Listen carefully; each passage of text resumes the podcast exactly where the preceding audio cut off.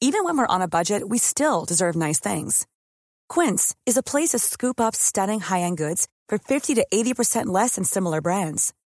They have buttery soft cashmere sweaters starting at $50, luxurious Italian leather bags, and so much more. Plus, Quince only works with factories that use safe, ethical, and responsible manufacturing. Get the high-end goods you'll love without the high price tag with Quince. Go to quince.com slash style for free shipping and 365-day returns. Mes chers camarades, bien le bonjour. Les mythes scandinaves nous emmènent à la découverte de mondes merveilleux hébergés par le majestueux Yggdrasil, l'arbre-monde. Un arbre, neuf mondes, autant de destinations. Et ça tombe bien parce que grâce à notre partenaire PlayStation, qui a développé le jeu God of War Ragnarok maintenant disponible exclusivement sur PS4 et PS5, on va pouvoir voyager un peu dans cette mythologie nordique. Sortez votre couette car il risque de faire froid. Aujourd'hui, nous explorons les terres glacées de Niflheim. Ladies and gentlemen, the story you are about to hear is true. Niflheim est le monde des brumes obscures et glacées des origines. La Gylfaginning est une des grandes sources sur la mythologie scandinave et sera notre guide dans l'exploration de ce sinistre monde. Le texte médiéval nous dit que Niflheim existait avant la création du monde, avec son alter ego du sud, le monde du feu, le Muspelheim. Ce royaume humide, où règne le froid et les ténèbres, se situe au nord, en dessous de Midgard, le monde des hommes, sous l'une des trois racines qui supportent le majestueux frêne Yggdrasil.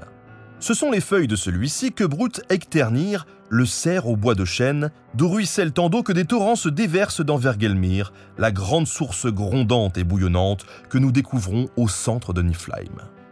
De ces eaux tumultueuses sont issues des multiples rivières primordiales, les Elivagar, dont le nom signifie les vagues de glace.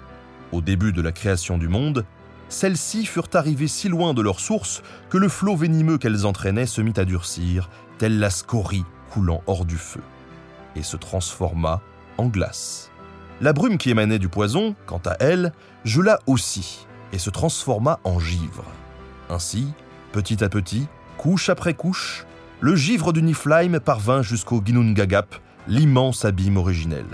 La brume et le vent glacé se répandirent dans le gigantesque gouffre, où ils rencontrèrent le souffle brûlant du Muspelheim. Des gouttes d'eau ruisselantes qui se formèrent de cette rencontre naquit Ymir, le géant du givre primordial, ancêtre de tous les géants et de leur descendance, tels qu'Odin et ses frères. Ainsi, les eaux glaciales s'écoulant du Niflheim sont source de vie, et leurs flots glacés sillonnant les terres nous emmènent très loin jusque dans les autres mondes. Thor lui-même raconte qu'Orvandil, un guerrier qu'il portait sur son dos pour traverser les Elivagar, perdit un orteil dans les cours glacés de ces rivières. Ces Elivagar sont très nombreuses.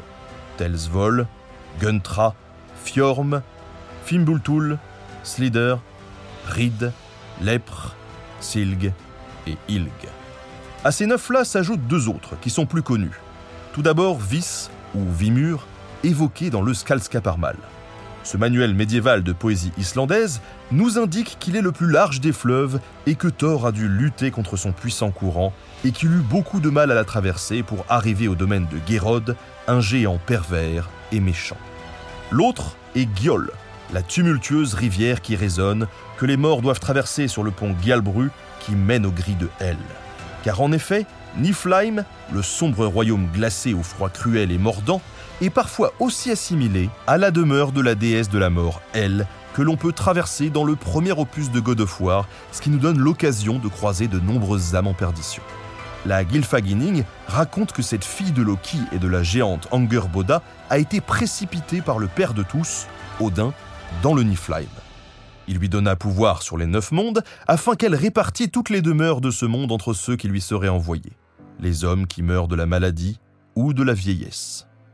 Notre descente se poursuit ainsi dans ce royaume funèbre, répugnant et gelé, où elle possède de grandes demeures entourées de clôtures extrêmement hautes et de grandes grilles, telles que sa halle, Eliusnir, où le dieu Balder sera envoyé après sa mort. Dans ce royaume maudit de la mort, il n'est pas étonnant de trouver le féroce serpent Nidog, qui suce les cadavres des parjures, des meurtriers et des adultères. Il ronge aussi une des racines du grand arbre Yggdrasil, cette passerelle nous permettant d'explorer d'autres mondes surnaturels de la mythologie scandinave. Merci à PlayStation, partenaire de cette émission avec le jeu God of War, désormais disponible exclusivement sur PS4 et PS5, qui vous permettra de voyager, lui aussi, dans les merveilleux univers de la mythologie nordique. D'ailleurs, à l'occasion de cette sortie, une magnifique fresque représentant ce monde mythologique que je viens de vous décrire est affichée en gare de Châtelet-Léal à Paris. Si vous avez l'occasion de passer la voir, ça vaut le coup. Merci également à Olivier Gelé pour la préparation de l'émission et à Studio Pluriel pour la technique. À très bientôt sur Nota Bene.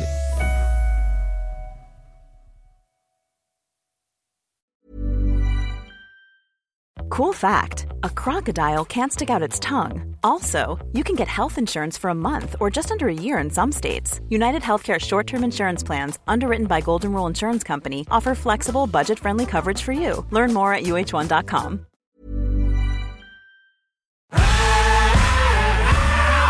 Si vous avez aimé ce podcast, vous aimerez aussi mon autre podcast, Callisto, dans lequel je vous raconte des mythes et des légendes. En attendant que vous nous suiviez sur Castbox, Apple Podcast, Podcast Addict ou toute autre plateforme qui propose cette fonction, n'hésitez pas à vous abonner.